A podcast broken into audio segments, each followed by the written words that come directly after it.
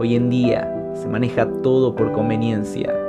No damos nada sin recibir algo a cambio y no recibimos nada si no damos algo a cambio. Pero hace más de dos mil años hubo alguien que fue contra la corriente de este mundo. Alguien que, sin esperar nada a cambio, lo dio todo, aun su propia vida, para salvarme a mí, para salvarte a vos, Jesucristo.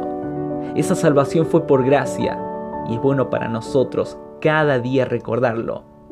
Y así será hoy en 6 minutos de gracia.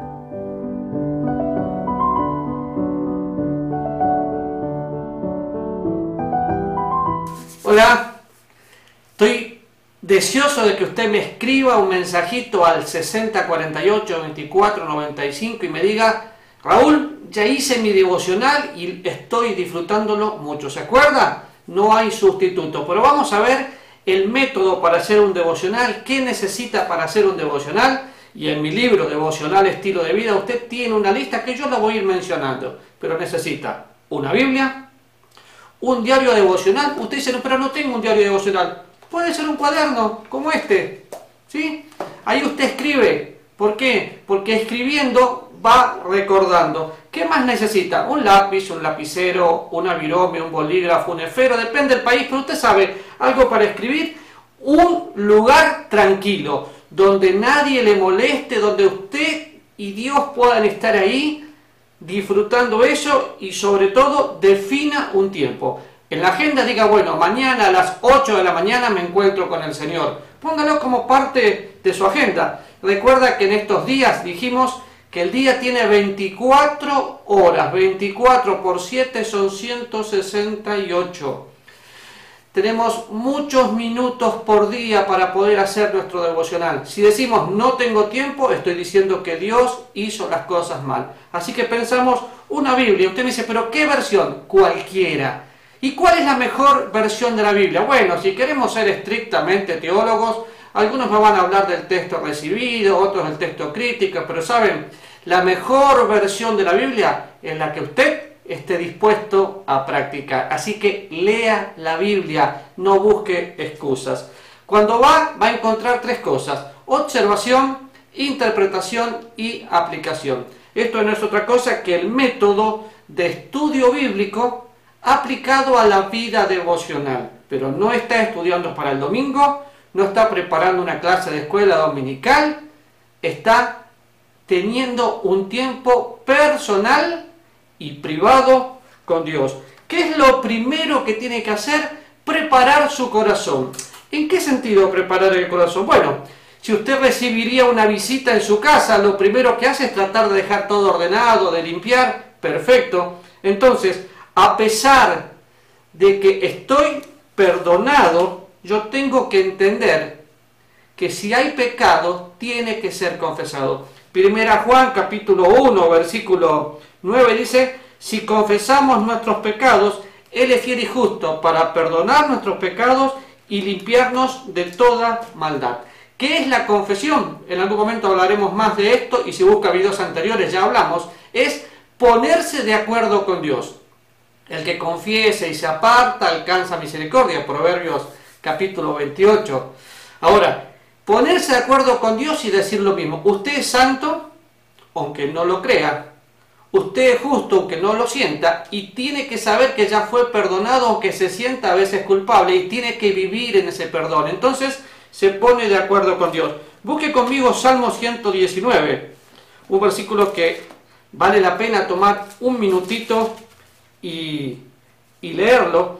Y el versículo bueno, todo el Salmo 119 es hermoso, pero fíjense,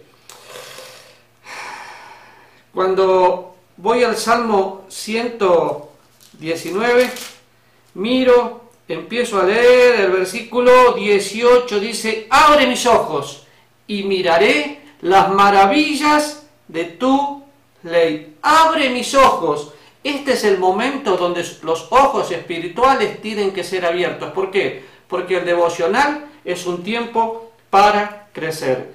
Y es interesante el consejo que Pablo le da a Timoteo, porque uno dice, no puedo, no puedo porque estoy ocupado. No, el tiempo devocional es personal, es privado, es permanente totalmente todos los días y tiene un precio. Fíjense, Timoteo capítulo 4, primera Timoteo capítulo 4, versículo 13, dice, entre tanto que voy, ocúpate.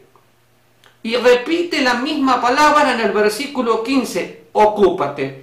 La palabra ocúpate, la palabra proserio, significa guardar con atención. Y es el consejo que Pablo le da a Timoteo. Ocúpate en la lectura, en la exhortación y enseñanza. Ocúpate en la lectura, en que la Biblia te exhorte y después preocúpate por enseñar.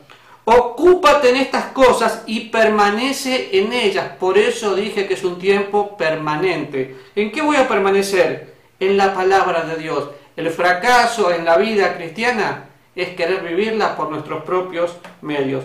Entonces, no hay mejor momento y mejor lugar que donde usted esté solo, sin ser molestado, ocupándose de la palabra de Dios. Se va a acordar, es un tiempo personal, es un tiempo privado, es un tiempo permanente, todos los días.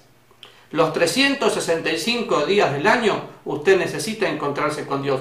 ¿Qué va a buscar? Observar interpretar y aplicar. Para observar tiene que leer, así que va a leer el pasaje una, dos, tres veces, ir meditando, pero no va a meditar pensando en poner los bracitos así, no, no, no, va a meditar haciéndole preguntas al pasaje y conversando con Dios.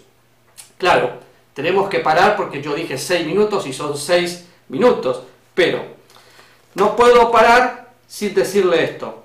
Ocúpate en estas cosas, permanece en ellas, para que tu aprovechamiento sea manifiesto a todos.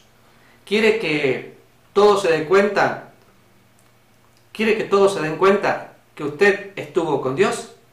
Permanezca en la palabra de Dios. Recuerde, nos vemos el martes y si me manda un mensajito, wow, qué lindo va a ser decir o escuchar cuando usted me dice, hice mi devocional hasta el martes.